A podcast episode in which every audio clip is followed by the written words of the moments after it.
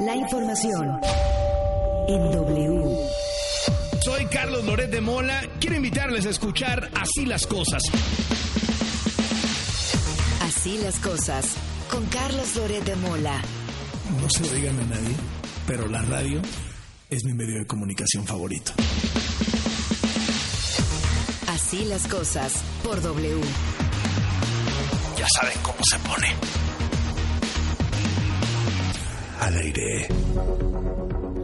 Me da muchísimo gusto saludarles hoy que es miércoles 8 de marzo del año 2023. Hoy se conmemora el Día Internacional de la Mujer. De hecho, toda esta semana está evocada a ello. Hoy, mañana, el fin de semana. Y aquí en W Radio vamos a estar transmitiéndole, eh, desde luego, todas estas incidencias fundamentalmente en los espacios, eh, bueno, en todos los espacios informativos, pero por ejemplo la marcha le va a tocar más bien al espacio de la tarde. Enrique Hernández Alcázar está programada a partir del Ángel de la Independencia a las 4 de la tarde, luego seguirse. De hecho, hoy nosotros tenemos programa corto, porque literalmente eh, es noticiero, Champions, marcha, tal cual en la programación de W Radio. Hoy nosotros vamos a estar acabando más o menos al 10 para las 2 de la tarde, pero con todo, Areli Paz, qué gusto saludarte, muy buenas tardes. Hola Carlos, muy buena tarde. De aquí hasta las 2 de la tarde tenemos programa corto, pero tenemos mucha información. Duende, Valeria, Beto, todos, a todos los que nos acompañan también en la aplicación, pueden seguirnos en vivo. Diría el duende que es corto el programa, pero no es corto el talento impresentable del duende. ¿Cómo le va?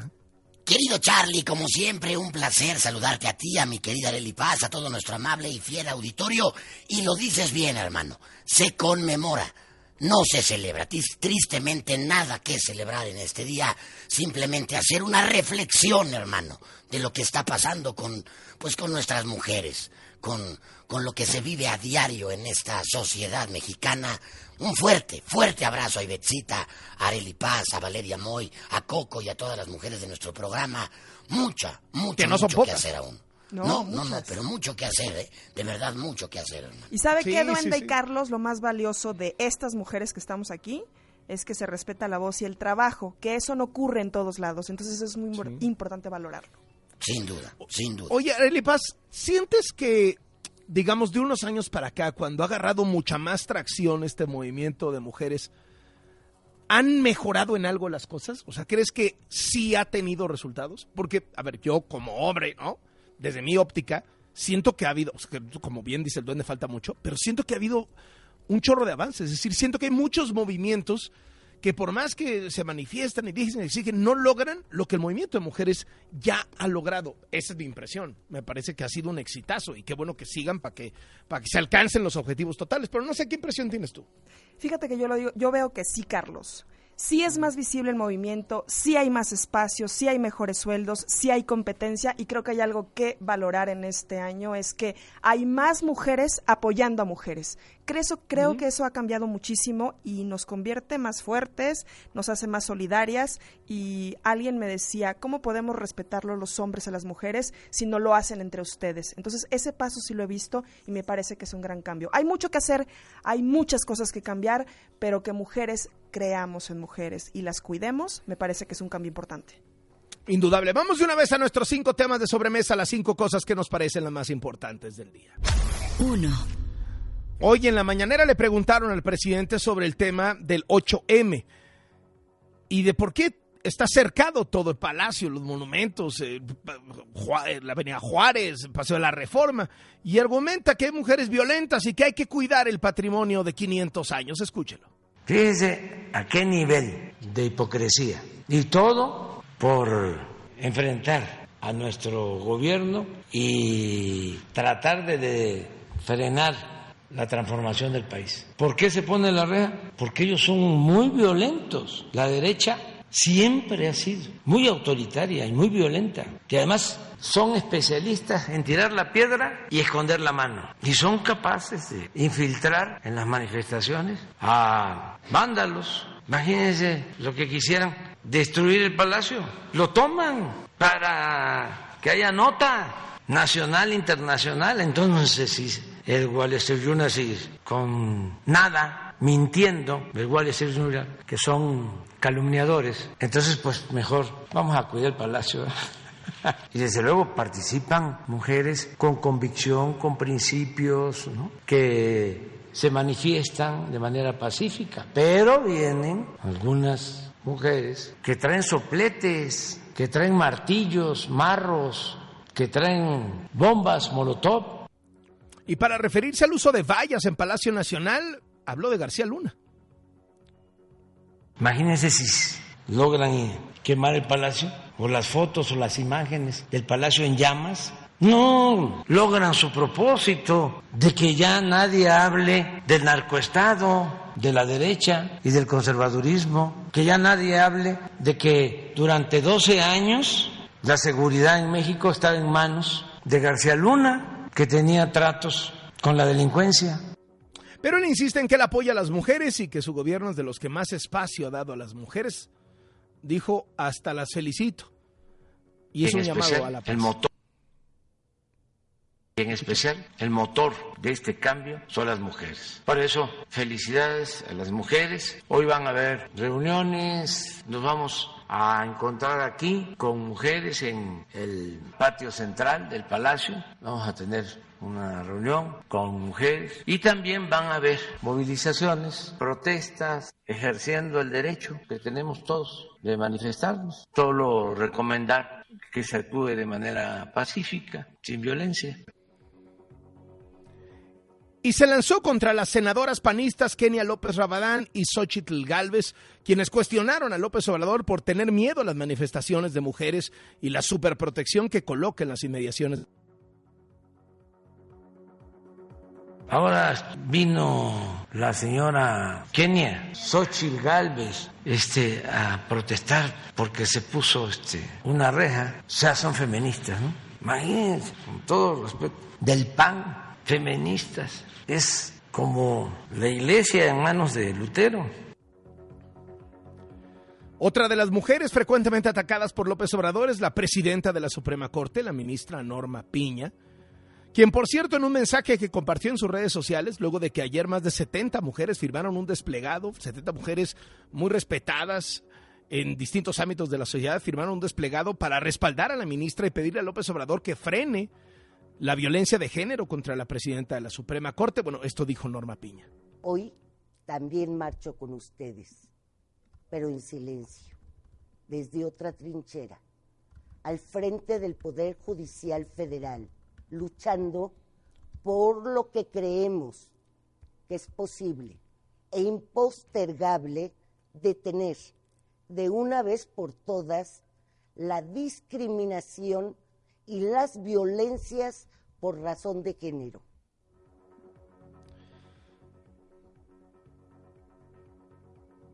En este momento el presidente López Obrador tiene un acto en Palacio Nacional con mujeres de la 4T. Ahorita vamos a hablar con nuestra compañera reportera que está ahí desplegada. Pero antes, ¿cómo están las movilizaciones para el día de hoy? Eh, obviamente está todo vallado en la zona de Palacio Nacional. En Paseo de la Reforma se espera que comiencen a congregarse las mujeres. La marcha está programada a partir a las 4 de la tarde del Ángel. Sandra Tapia, tú ya estás al pendiente. Muchas gracias y muy buenas tardes. ¿Qué tal, Carlos? Te saludo. Muy buenas tardes. Justamente este miércoles 8 de marzo niñas, mujeres, adolescentes marcharán por la violencia de género que se vive en nuestro país en este marco del Día Internacional de la Mujer. Te comento que el contingente Seguro Ciudad de México es un espacio justamente donde las mujeres diversas pueden participar. Se cita a las 2.30 de la tarde, poco a poco comienzan a llegar las mujeres a esta zona que es la glorieta de las mujeres que luchan para que tú, eh, bueno, como ya lo adelantas, salgan hacia el Zócalo Capitalino a las 4 de la tarde para tener una referencia también en esta zona de la glorieta de las mujeres que luchan. Hay una concentración donde también después eh, de, que se marche habrá una un encuentro en el Jardín Juárez eh, para que se borden, se haga un bordado de mujeres, habrá conciertos, talleres de baile y también talleres y baile en esta zona de eh, un encuentro en el Jardín Juárez que se llevará a cabo después de esta marcha y en el marco del Día Internacional de las Mujeres. Estamos pendientes justamente de este inicio de la marcha, poco a poco comienzan a concentrarse, Carlos. Ya es el reporte que tenemos en el momento. Gracias y estamos al pendiente también en la cobertura de la marcha. Evangelina Hernández, Evangelina. ¿Qué tal, Carlos? Auditorio, buenas tardes. Yo me encuentro aquí sobre reforma, justo en la glorieta del caballito. Y ya vemos, a pesar de que la marcha grande, la movilización, la concentración grande va a ser más tarde, pues por aquí ya ha pasado un pequeño contingente de mujeres que están protestando precisamente por los feminicidios. Déjame decirte que también el transporte colectivo ya viene lleno, Carlos, y viene lleno precisamente de mujeres que todas vienen vestidas de rosa o de morado, Carlos. Así están las cosas. Algunos, eh, algunas oficinas están dejando salir ya en estos momentos a los empleados. Vemos también, como casi es costumbre en varias marchas, pues ya todo tapiado, los hoteles, las oficinas, a lo largo de este recorrido por Paseo de la Reforma. Así están las cosas hasta este momento, Carlos. Muy bien, estamos, estamos al pendiente. Muchísimas gracias, Evangelina. Víctor Sandoval, ¿tú qué nos tienes? En el centro histórico, Carlos, donde ya entraron varios contingentes, uno de mujeres indígenas de la Junta, otro de campesinas, otro de artesanos, y en este momento está entrando otro colectivo también feminista, algunos ya con capuchas, con pañuelos eh, de color morado, están en este momento a la altura del hemiciclo Juárez, próximos al eje central Lázaro Canal. Al momento, pues no se han reportado incidentes, solamente algunas pistas en las vallas metálicas y bueno, sobre todo la circulación que ha sido cortada en esta zona del primer cuadro capitalino. Todavía más, alrededor de las 2 de la tarde y a las 4 de la tarde que también partirá del Monumento a la Revolución rumbo hacia el Zócalo de la Ciudad de. El reporte que tengo de momento era Carlos. Muchísimas gracias, Víctor. Estamos al pendiente en la cobertura también de la marcha y vamos a enlazarnos con Rocío Jardines en breve para que nos cuente cómo está el acto en Palacio Nacional. Obviamente, eh, Rocío, tú dime, pero me imagino que a puerta cerrada, muy controlado el acceso, que han de ser unas 100, 200 personas. Mejor dinos tú, Rocío, adelante. Muy buenas tardes, Carlos. Efectivamente, pues una reunión que tuvo el presidente Andrés Manuel López Obrador, sobre todo con representantes eh, del gobierno, eh, del gabinete, estuvo presente la secretaria de Seguridad Pública, Rosa Isela Rodríguez, que fue la primera en hacer uso de la palabra y donde pues habló eh, del aporte que hacen las mujeres en la economía del país, pero también lo que se destaca en este evento, Carlos, además de pues limitarse solamente a simpatizantes ya sea del partido Morena, también diputadas y senadoras de este partido, pues fue que eh, los gritos, las porras que se mandó al presidente Andrés Manuel López Obrador desde el inicio del evento. ¿En o sea, en el eh, Día eh, Internacional de la Mujer, ¿las porras fueron para López Obrador?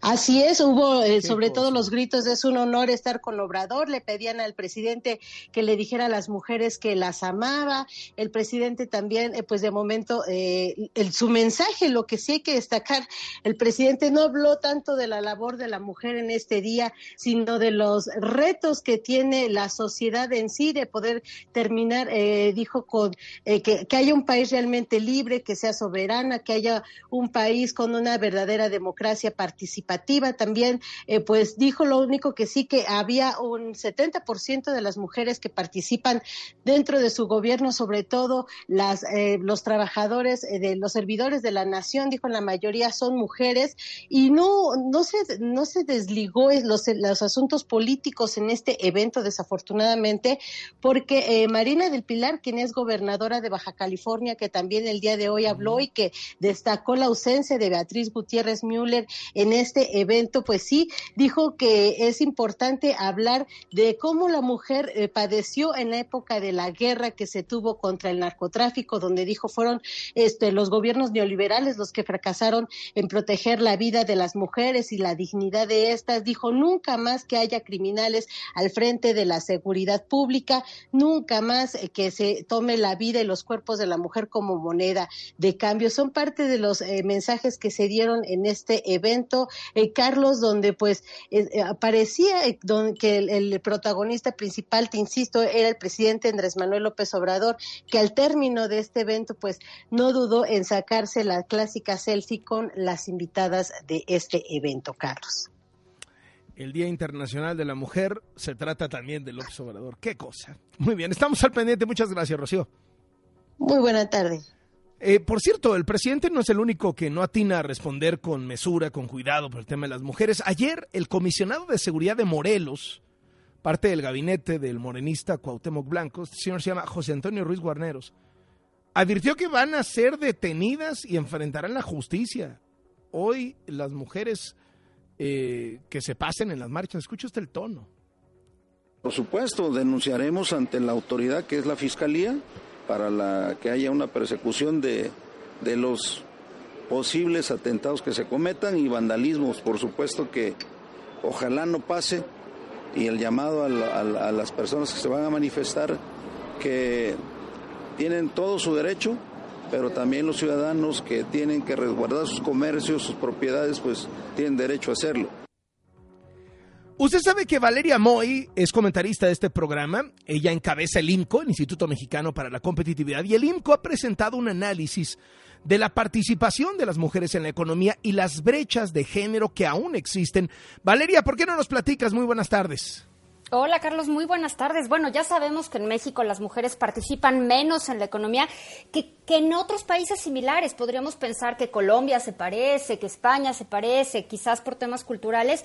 Y no, la verdad es que cada, de cada 100 mujeres, solo 45 participan en la economía, en el caso de México, mientras que en España o en Colombia o incluso Perú, esa participación rebasa el 52 o el 54%. En México hay algo que no estamos haciendo bien nos dimos a la tarea, Carlos, de averiguar cuáles son las barreras o las brechas que enfrentan las mujeres más allá del salario, porque todos ya sabemos que hay una brecha salarial. Y bueno, entrevistamos a 1.600 personas, hicimos una encuesta a 1.600 personas y lo que nos dicen, Carlos, es impresionante. Hay una brecha de confianza, más de la mitad de las mujeres, 52% de las mujeres dudan de la calidad de su trabajo, no confían en su talento, no confían en su experiencia, no confían, es impresionante, mientras que los hombres suelen confiar mucho más. Las mujeres están temerosas, casi el 30% de las mujeres están temerosas de tomar o de hacer tareas nuevas, de tomar tareas complejas, distintas. Y bueno, Carlos, cuando viene una promoción que implica que trabajen más o que tengan que viajar, las mujeres de plano dicen que no, simplemente pues porque tienen que hacerse cargo de la casa, de los niños o de las personas mayores. Las mujeres, Carlos, dedican 40 horas a la semana, 40 horas a la semana, es decir, un trabajo encima de un trabajo, al trabajo doméstico, a cuidar, a arreglar la casa. Entonces imagínate, trabajas 40 horas y además trabajas 40 horas en trabajo no remunerado, un trabajo de tiempo completo encima de otro trabajo de tiempo completo. Los hombres dedican 17 horas al trabajo no remunerado. Estamos viendo diferencias también, por ejemplo, decisiones personales, temas personales que hayan incidido en su carrera profesional en particular el tema de los hijos, hace que las mujeres no avancen en su carrera profesional. Los hombres en su gran medida contestaron, no, yo no tengo que, yo no he tenido que pausar mi carrera profesional por razones personales. Yo sigo, me caso, tengo hijos, me divorcio, tengo más hijos y no cambio mi carrera profesional. Las mujeres vemos una variabilidad enorme en cuanto cambian de estado civil o en cuanto tienen hijos. Estamos viendo unas diferencias muy grandes y lo que a mí me preocupa, Carlos, es la pérdida de talento, ¿no? Lo que estamos viendo es que pues mujeres preparadas, con experiencia, que conocen sus áreas, se van saliendo del mercado laboral y pues no llegan a escalar posiciones en los lugares, en las empresas o en la administración pública que ocupan. Me parece que México tiene que reflexionar sobre el tema. Ojalá que hoy 8M sirva para que reflexionemos todas esas barreras y todas esas conductas relacionadas con género, pues que van ocasionando sesgos importantes, ¿no? Porque además, pues las mujeres no se animan a renegociar sus salarios, no se animan a pedir una promoción, cosas, Carlos, que pues todos ya sabemos que pasaban. Lo que hicimos en el IMCO fue ponerle números y ponerle datos. se me hizo brutal brutal. Son datos impresionantes. ¿Sabes si esto, cómo ha evolucionado esto? O sea, si hay una serie de tiempo para saber. No, es el primer estudio que se hace. Va a ser muy interesante ir, ir viendo su evolución, porque pues, lo que querrías es que esos porcentajes, digo, se fueran moviéndose con el tiempo a para bien, ¿no?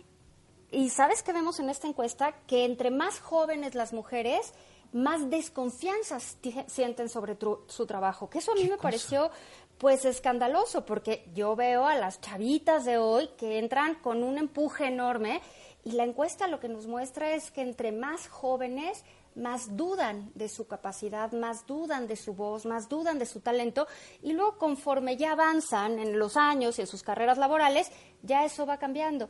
Ojalá esto sirva para cambiar un poquito estas prácticas y que se le dé la confianza y la voz que necesitan a todas estas mujeres muy jóvenes que están entrando en México al mercado laboral, Carlos. Tremendo, tremendo. Gracias por estas alertas, Valeria, muy gusto saludarte. Espérame, temas económicos. no, no, no, espérame. No, es que hay dos temas importantes. hay un tema...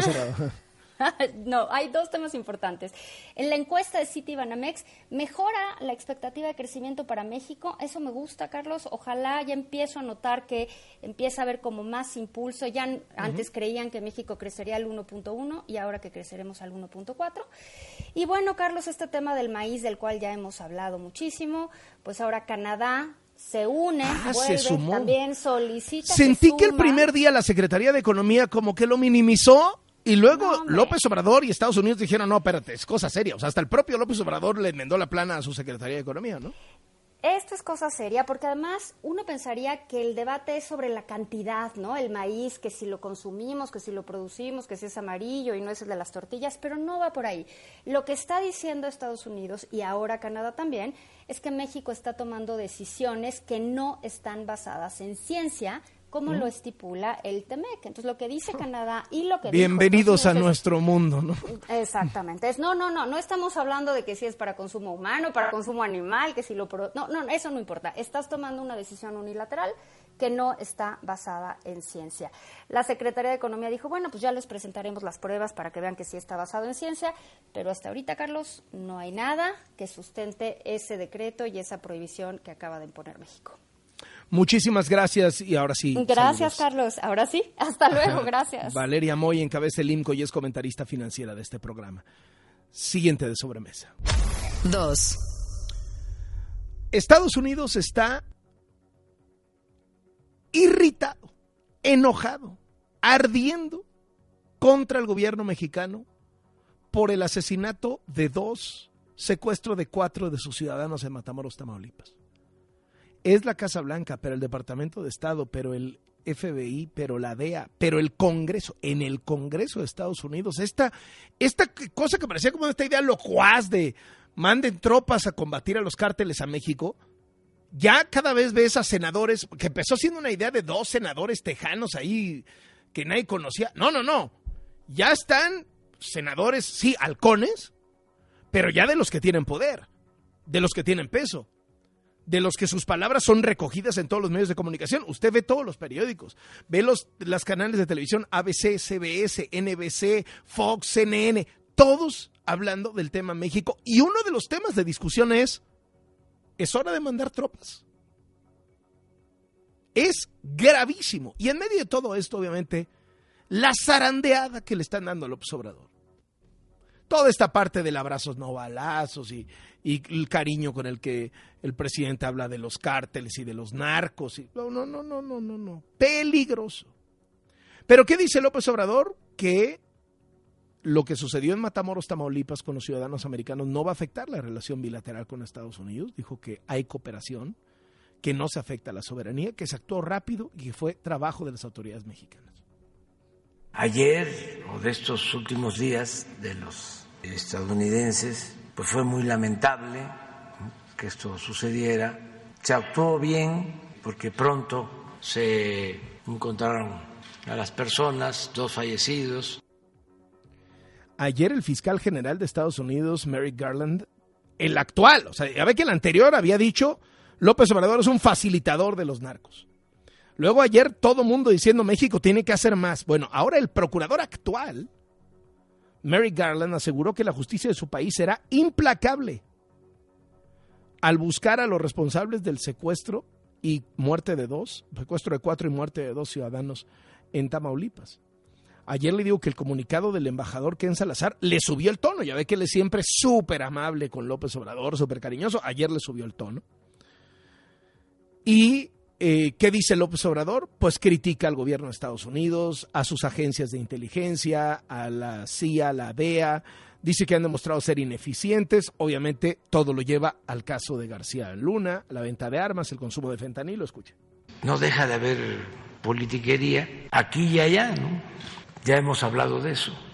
Pero tenemos que trabajar juntos, respetando nuestras soberanías. Es que antes se metían al país y ellos este, decidían. Por eso hasta me extraña cómo es que no supieron lo de García Luna, si trabajaban juntos.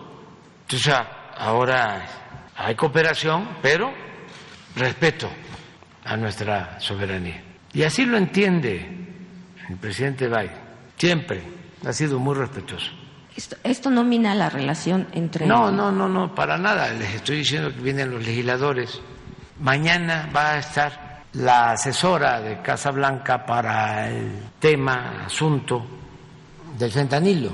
Estamos haciendo propuestas de que se atienda a los jóvenes, que se dé información a los jóvenes y a los papás de los jóvenes sobre el daño del fentanilo. Senadores de Estados Unidos, ¿no? funcionarios de Estados Unidos se rasgan las vestiduras. ¿Hace mucho daño el fentanilo? Claro que hace daño. Es una droga adictiva. ¿Cómo se distribuye allá? ¿Va a servir para darle una sacudida a las agencias? ¿Qué están haciendo? Mínimo hay ineficiencia, porque no se puede ser candil de la calle, de oscuridad de la casa o nada más estar viendo, ¿no? La paja en el ojo ajeno.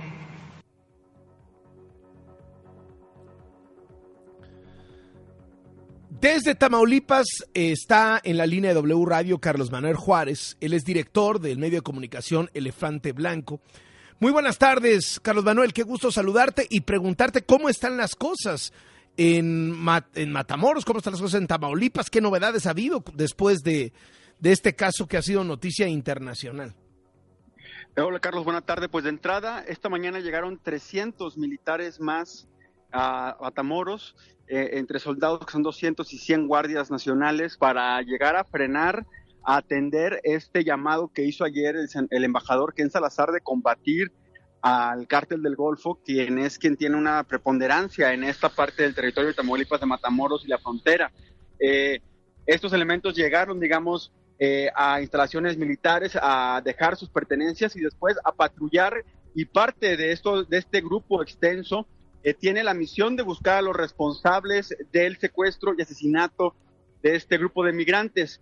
Por la parte de la Fiscalía de Tamaulipas, Carlos, eh, se están concentrando en tener más información respecto al, a, a temas médicos. Uno, a dar con el doctor que iba a operar a la Tavia Washington McGee, quien es la sobreviviente estadounidense que venían a México a ella a operarse. Están tratando de dar con el médico, sin embargo, ya se escondió, ya desde ayer han estado buscando a este médico y no han dado con él. Igualmente también eh, han estado recorriendo algunas clínicas pequeñas en donde se presume que eh, cuando fue herido uno de los estadounidenses, lo llevaron ahí para atenderlo y bueno, pues también están eh, llevando hacia ese, hacia ese campo, hacia ese terreno, la investigación judicial, eh, tratando de dar con qué parte, qué fracción del grupo del cártel del Golfo es quien pues cometió este hecho del secuestro y el homicidio de estos, estos eh, estadounidenses. Oh, qué bárbaro, qué bárbaro. Oye, ¿ha habido novedades del otro tema, del de Nuevo Laredo y el acribillamiento de los soldados sobre los cuatro jóvenes?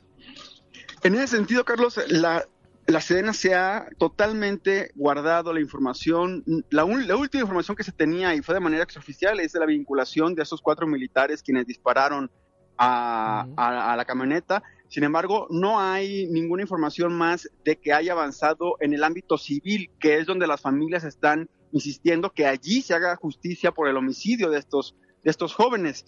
Eh, eh, también importante comentarte que hace una, una hora el gobernador de Tamaulipas, quien ya tenía una agenda, Américo Villarreal, para venir a Matamoros, eh, bueno, pues dio una entrevista en donde menciona tres puntos que son creo que relevantes. Una es, dice que sí, reconoce que hay un estigma sobre Tamaulipas, eh, que es un, terreno, un, territorio violento y controlado por el crimen organizado, menciona que, bueno, se tiene que reconocer que hay unas, que la estadística, dice él, no apunta a que es un territorio sin eh, control del Estado, y también ya dice que está buscando una llamada con el gobernador de Texas, Greg Abbott, para entablar una comunicación, esto pues en el sentido de que Texas está haciendo pues eh, varios pronunciamientos muy fuertes eh, sobre la militarización de la frontera con Tamaulipas. Veremos eh, si se da este encuentro. Hay que poner aquí en relieve que Greg Abbott es muy cercano al exgobernador Francisco García Cabeza de Vaca y pues es lo que había, había de, de una manera pues entrampado esta reunión entre el nuevo gobernador de Tamaulipas y el gobernador tejano. Esto, digamos, es el ambiente, Carlos, en general en el estado es de temor. Eh, Tamaulipas, digamos, con, con, el gobierno de García Cabeza de Vaca había tenido una estabilidad, digamos, en temas de seguridad, eh, con siempre con los fuegos, digamos, más encendidos en Nuevo Laredo, Reynosa, la frontera chica, Miguel Alemán, Ciudad Mier, eh, Camargo, Guerrero, también Matamoros.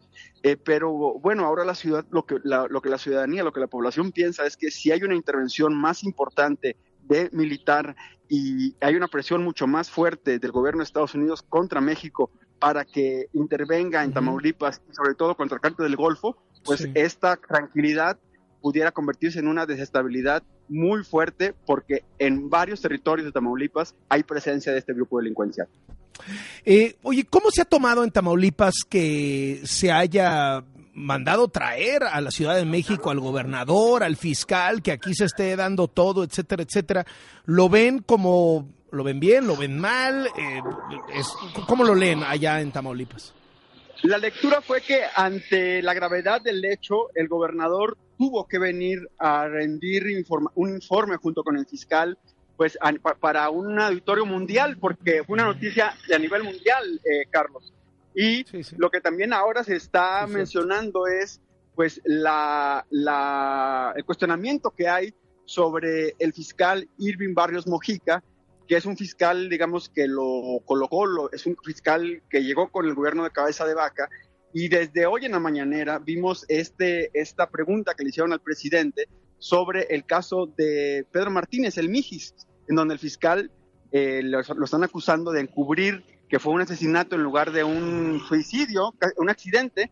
Entonces, eh, ahora la conversación se está yendo hacia si la fiscalía va a ser eh, pues eh, competente, va a ser capaz de darle esta exigencia de, de justicia que pidió el gobierno de Estados Unidos también. Muchísimas gracias y desde luego estamos al pendiente. Gracias por esta comunicación y este reporte desde allá. Carlos Manuel, muy buenas tardes. A ti, Carlos, buenas tardes. Carlos Manuel Juárez, director de Elefante Blanco, este medio de comunicación allá en Tamaulipas. Por cierto, no solo es la violencia en Tamaulipas, que ha acaparado la atención. Ayer lo que pasó en Celaya, Guanajuato, un grupo armado atacó a balazos y con bombas Molotov un centro turístico llamado La Palapa. Dos personas murieron, ocho resultaron heridos. Una de las personas que murió, murió quemada. Prendieron fuego ahí como unas palapas, como unas cabañas. No, no, no, no, no, una cosa espeluznante en Celaya, Guanajuato. Y bueno, llama la atención que obviamente, frente al escándalo que implica el asesinato de los dos ciudadanos americanos, secuestro de cuatro, pues el ejército aprovecha para tratar de tapar uno en donde tiene todavía mayor responsabilidad, porque si tiene responsabilidad en el tema de Matamoros, por omisión, por, por hacerlo mal, por la respuesta tardía, en el tema de Nuevo Laredo, ellos dispararon. Vamos al siguiente de sobremesa. 3.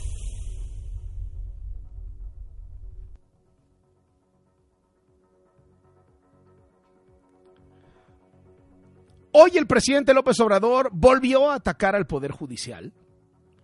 Dijo que tiene un guardadito de 20 mil millones de pesos en fideicomisos pidió al secretario de Gobernación que les exija cuentas al INE, a los fideicomisos, a la Suprema Corte, etcétera, etcétera.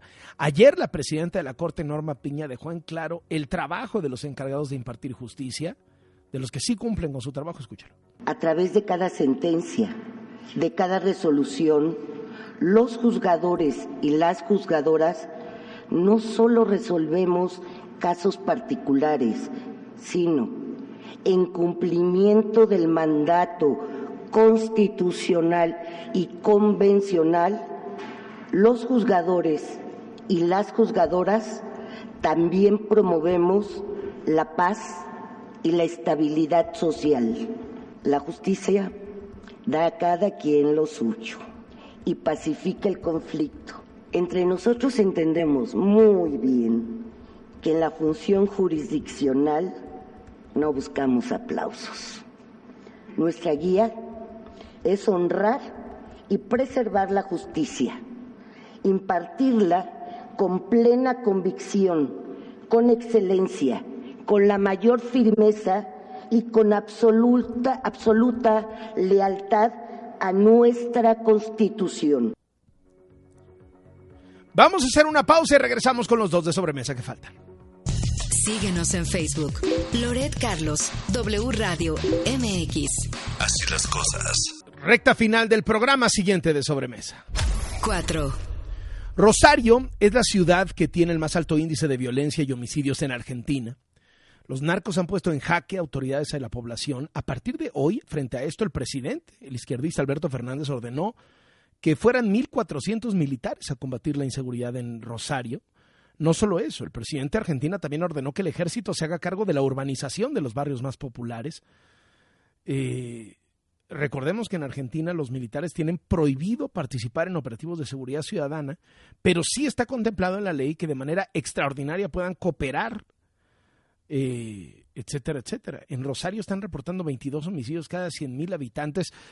Esto se ha multiplicado en 5, ¿no? Imagínense.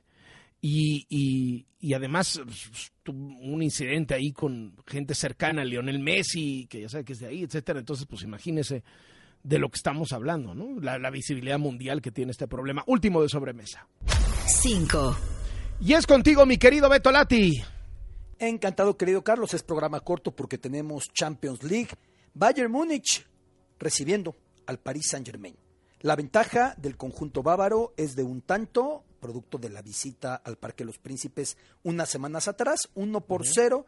Fue superior en el partido, en buena parte del mismo, sin embargo, solo lo logró traducir en un tanto. Luego el París mejoró sustancialmente con la entrada de un Mbappé, que no estaba en condiciones para jugar, él mismo lo diría, pero entró y él jaló el carro. Finalmente, uno por cero. No hay gol de visitante. Reitero, eso ya quedó en el pasado. El París tiene que ganar por uno y llevaría esto a la prórroga en un Allianz Arena que estará pletórico.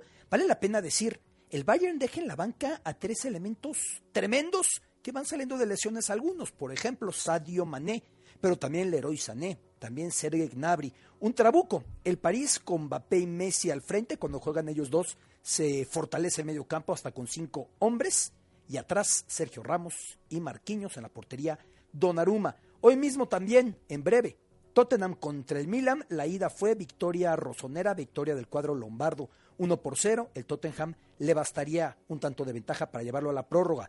Ayer por la noche en la Conca Champions, yo diría que un mal inicio para México, claramente, porque Tigres recibió al Orlando de la Major League Soccer y no logró abrir su portería, no logró abrir el candado, terminó con muchos remates, hasta 22 remates, 0 por 0, ya veremos a la vuelta, hoy el León frente a Tauro, Atlas contra Olimpia. Y ya para mañana Pachuca frente al conjunto del Motagua. Fútbol mexicano, se acaba de anunciar justo en este momento que ya la corregidora va a abrir el viernes para afición, decíamos que iba a ser la semana pasada, se pospuso, decía la Liga MX, no estamos listos, se asegura que ya están listos y es un partido de alta relevancia. ¿Por qué? Porque es un cotejo en el que el conjunto del Querétaro, que no ha tenido afición respaldándolo desde hace un año y días, va a estar pues eh, próximamente contra las Chivas. Así que para ese momento ya desean tener un aforo y ya se informa que están listos para poder realizarlo en ese partido. Querido Carlos, por otro lado, ayer fue eh, retirado el uniforme Pau Gasol, lo mencionábamos, lo anticipábamos. Ah, Dos sí. audios que resumen los sentimientos de esta ceremonia. Se rescató un audio de Kobe Bryant, fallecido tres años atrás en un accidente de helicóptero, explicando en una gala de los Oscars, una entrevista que pocos habían visto, que Pau tenía que estar arriba con ese uniforme retirado. Así, cuando lo colocan, se quebró Pau Gasol, su gran amigo, aliado y cómplice. Escuchamos. Cuando se retire, no hay debate, tendrá su número en lo alto del pabellón. No habrá ganado yo esos anillos y Pau. En la ciudad de Los Ángeles no tendré esos anillos y Pau, esos títulos. Todos lo sabemos. Estoy deseando que llegue el día en que reciba ese homenaje. Del discurso va a ser una noche increíble. Y Pau Gasol, quebrado, Fíjate que Kobe Bryant, tan competitivo, solía decir que él no tenía tiempo para amigos, que él todo era entrenar. Incluso Michael Jordan decía que le marcaba de repente en la madrugada y le decía, ¿cómo hago para mejorar esto? ¿Cómo hago para hacer esto? Era contundente en su perseverancia, tenacidad. Y hicieron una conexión muy especial.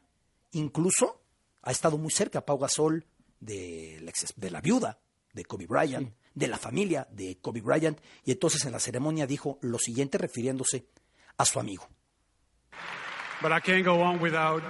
No about puedo the seguir person sin in the face hablar that de I la persona Um, que, cuya cara no veo. Un hermano que me elevó y me inspiró a ser un mejor jugador, ser un mejor hombre en todo. Y los gritos de Kobe. Y se quiebra completamente Pau Gasol. Lo extraño tanto como muchos. Cuánto desearía que estuviera aquí con su hija Uh, Gigi. Pero creo que estaría orgulloso. Y él deseaba mucho este momento. Te amo, hermano. No, tremendo, tremendo, querido Carlos, que se vivió ayer con este momento que inmortaliza el 16 del gran español Pau Gasol. Gracias, Betolati. Un abrazo. Saludos. Una 47. ¡Ya llegó el duende!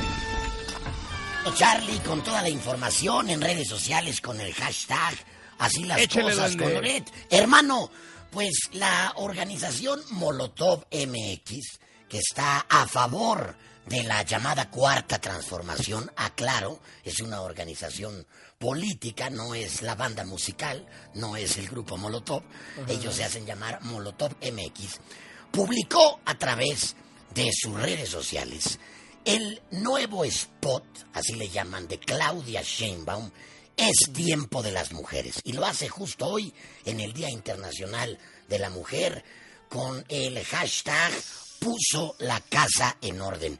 Quiero que lo escuches porque apenas lo lanzaron y ya está causando polémica, porque en este spot, pues, habla una Claudia Sheinbaum de que la ciudad es segura, de que hay paz, todo lo contrario a la realidad, hermano. Los feminicidios siguen a todo lo que dan en la ciudad. Vamos a escuchar un poco de este spot. Un pedacito. Había que poner la casa en orden, y mientras otros voltearon la mirada, nosotros enfrentamos el reto. Juntos levantamos y acomodamos el desorden. Enderezamos Y aparece ella, duende, recogiendo cosas como tiradas en el piso, ¿no? Sí, sí, sí, ahí se ve guardando la basura, tira- eh, guardando vidrios. O sea, trepándose en el movimiento de las mujeres como parte de la lo- campaña. Lo que hay que poner en orden es la realidad, hermano, porque no sé en qué ciudad. ¡De regreso a las cloacas! ¡Regresaré! Quédese con el partido de la Champions. Juan Carlos Zúñiga, Francisco Alonso, Felipe Morales, Iñaki Álvarez. Soy Carlos Loret de Mola. Muy buenas tardes, muy buen provecho. Areli Paz. Buena tarde. Gracias, Duende. Gracias, mi Charlie. Mañana nos escuchamos en punto de la una. Ya saben cómo se pone. Esto fue Así las cosas con Carlos Loret de Mola. De lunes a viernes a la una de la tarde por W. Ya saben cómo se pone.